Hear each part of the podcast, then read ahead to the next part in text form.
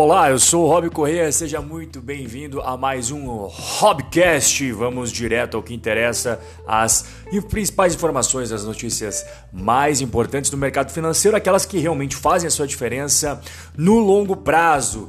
Desempenho dos fundos DI já preocupam. Se você tem investimentos atrelados ao DI, aquele investidor mais conservador, aquele investidor que tem uma parcela dos seus recursos em renda fixa, atenção! Aumento dos riscos fiscais leva alguns títulos públicos a perder valor no mercado secundário, o que afeta as aplicações nos fundos DI. Eu vou explicar um pouco melhor para você entender, tá?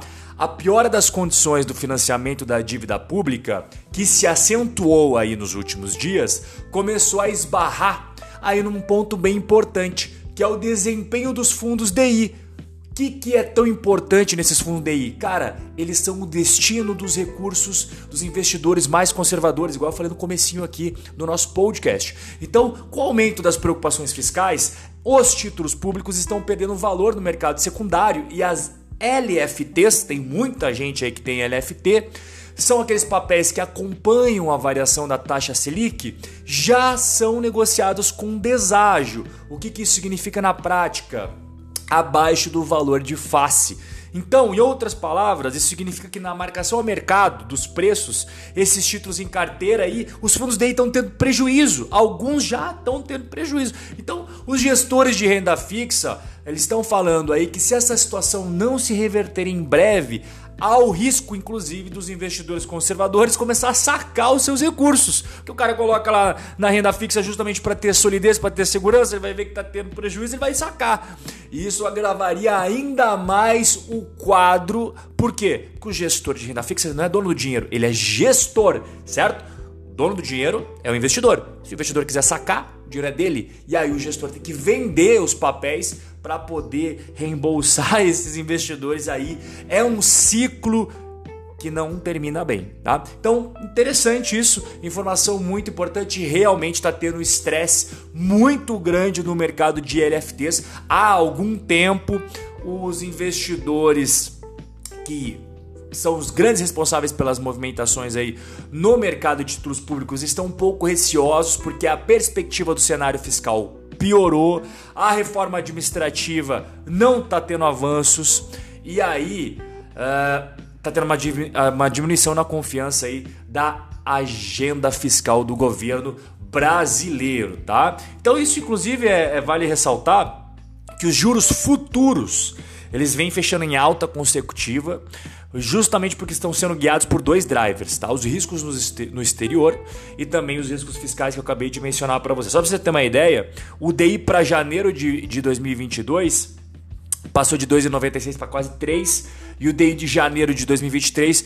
passou de 4,38 para 4,44. Você pode pensar, isso não é nada. Cara, já vem de um bom tempo, pouquinho, pouquinho, degrauzinho por degrauzinho, vem subindo bastante aí os juros futuros. E o que, que isso significa na prática? Significa que o mercado tem pedido prêmios cada vez mais elevados nos títulos públicos feitos pelo Tesouro. Sabe quem participa dos leilões de títulos públicos? São as grandes instituições financeiras. Então, eles eles estão falando, não, eu posso até comprar, mas você tem que pagar mais. E o governo não está querendo pagar mais. E aí acaba tendo esse estresse que eu acabei de mencionar para você. Bom, aproveitando, né, a gente está falando bastante de questões fiscais é, que influenciam direto nos seus investimentos, como todo brasileiro isso é importante. O Deutsche Bank ele divulgou um relatório que o investidor estrangeiro ele está bastante preocupado com o Brasil. Por quê?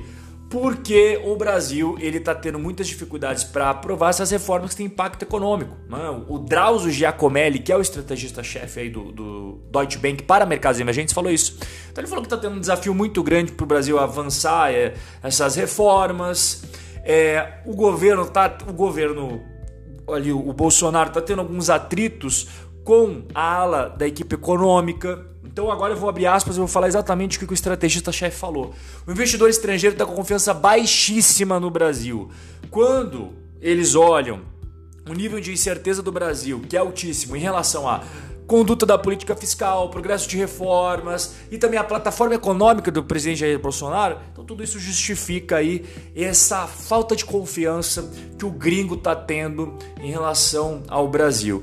E olha, eu vou ser bem sincero, acredito que os, investidores brasileiros também. Isso não é apenas uma visão dos gringos. Né? Bom, vamos falar aqui de notícia que infelizmente é algo que acontece muito no Brasil, infelizmente, né?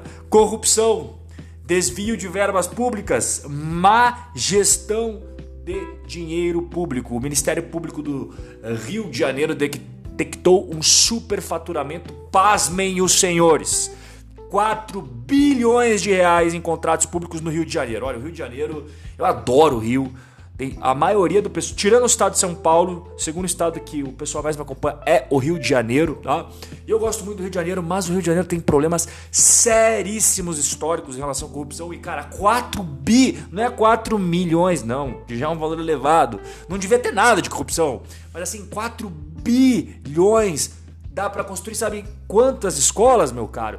Duas mil escolas. Isso é o valor que foi superfaturado em contratos públicos. Isso não sou eu quem está falando, é o Ministério Público do Estado do Rio de Janeiro que verificou 833 contratos e identificou superfaturamento em quase 500.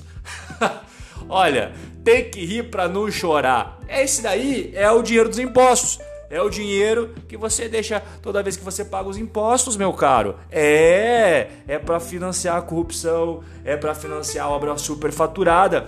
E ainda tem gente que quer que tenha mais impostos ainda, né? Agora é o momento de todo mundo dar as mãos e se unir. É mesmo? É isso que você tá vendo na prática?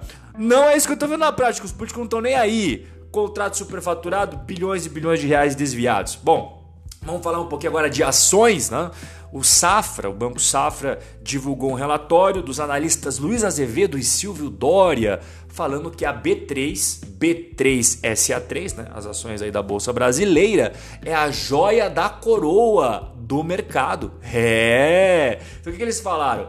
Bom, eles falaram que botaram ali um preço-alvo né, de 69 reais para as ações da B3 e eles falaram assim: olha, acreditamos que a B3 deve permanecer como um dos principais nomes para capturar o boom do mercado de capitais brasileiros. E quais são os drivers que sustentam essa tese? Taxas de juros baixa, fluxo positivo de investidores locais, para renda variável e forte pipeline dos IPOs, né? Tá tendo cada vez mais IPOs. Só para você ter uma ideia, a, B3 é monopolista, só tem uma bolsa no Brasil. Atualmente nós estamos chegando aí 3 milhões de CPFs. O volume negociado na bolsa vem aumentando cada vez mais, né? E a bolsa ganha sempre em, em cima das transações. A estimativa para 2021 é crescer para 32 bilhões de volume médio diário negociado na bolsa.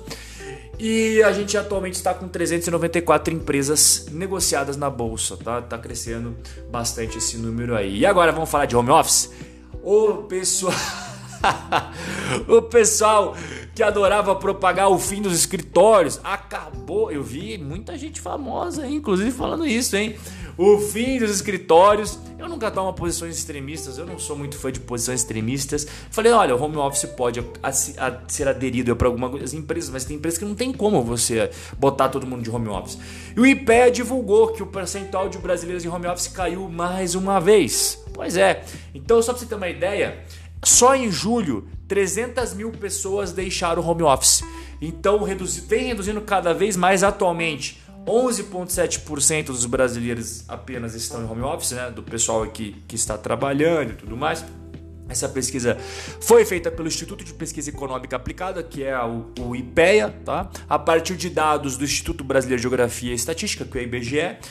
Então, atualmente, atualmente a gente está vendo aí uma redução gradativa do pessoal em home office. E este é um detalhe importante. Você sabe Quais são os principais grupos que estão aderindo em peso ao home office? Sabe qual que é o maior? O setor público. Pois é, meu caro, se você pegar ali agricultura, o Brasil tem muito agro. Se você pegar indústria, o Brasil tem muita coisa industrial. O Brasil tem muito comércio também. Eles têm pouquíssima adesão ao home office. E o Brasil é movimentado pelo quê? Para para pensar, para para pensar. Então, o que tem mais adesão é o setor público, que não é o setor produtivo. Com todo respeito ao setor público, não é o setor produtivo. O trabalhador do setor produtivo, agricultura, industrial, comércio, não aderiu, é, a grande massa não aderiu ao home office. Isso quem está nos dados, não é opinião minha, está nos dados, tá?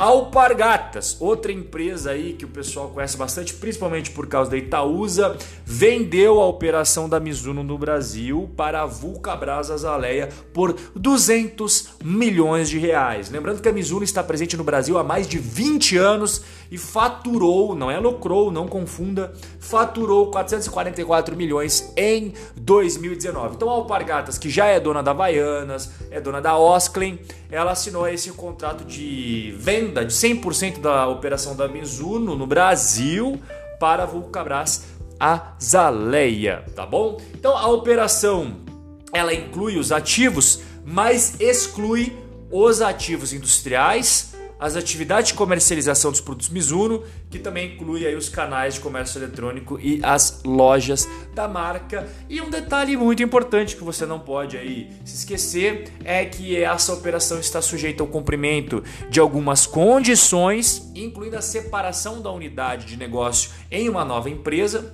É, e também a assinatura entre a Vulcabras Azalea e Mizuno Corporation de um contrato de distribuição e aprovação pelo CAD, que sempre está presente nessas grandes operações. Né? O CAD é a sigla para Conselho Administrativo de Defesa Econômica. E assim nós chegamos ao final do nosso Robcast de hoje. Eu espero que você tenha gostado do conteúdo. Se você ainda não me segue nas redes sociais, fique à vontade para me seguir no Telegram, no Instagram e no YouTube. E a gente se vê no nosso próximo encontro. Uma excelente terça-feira para você. Um forte abraço e até a próxima.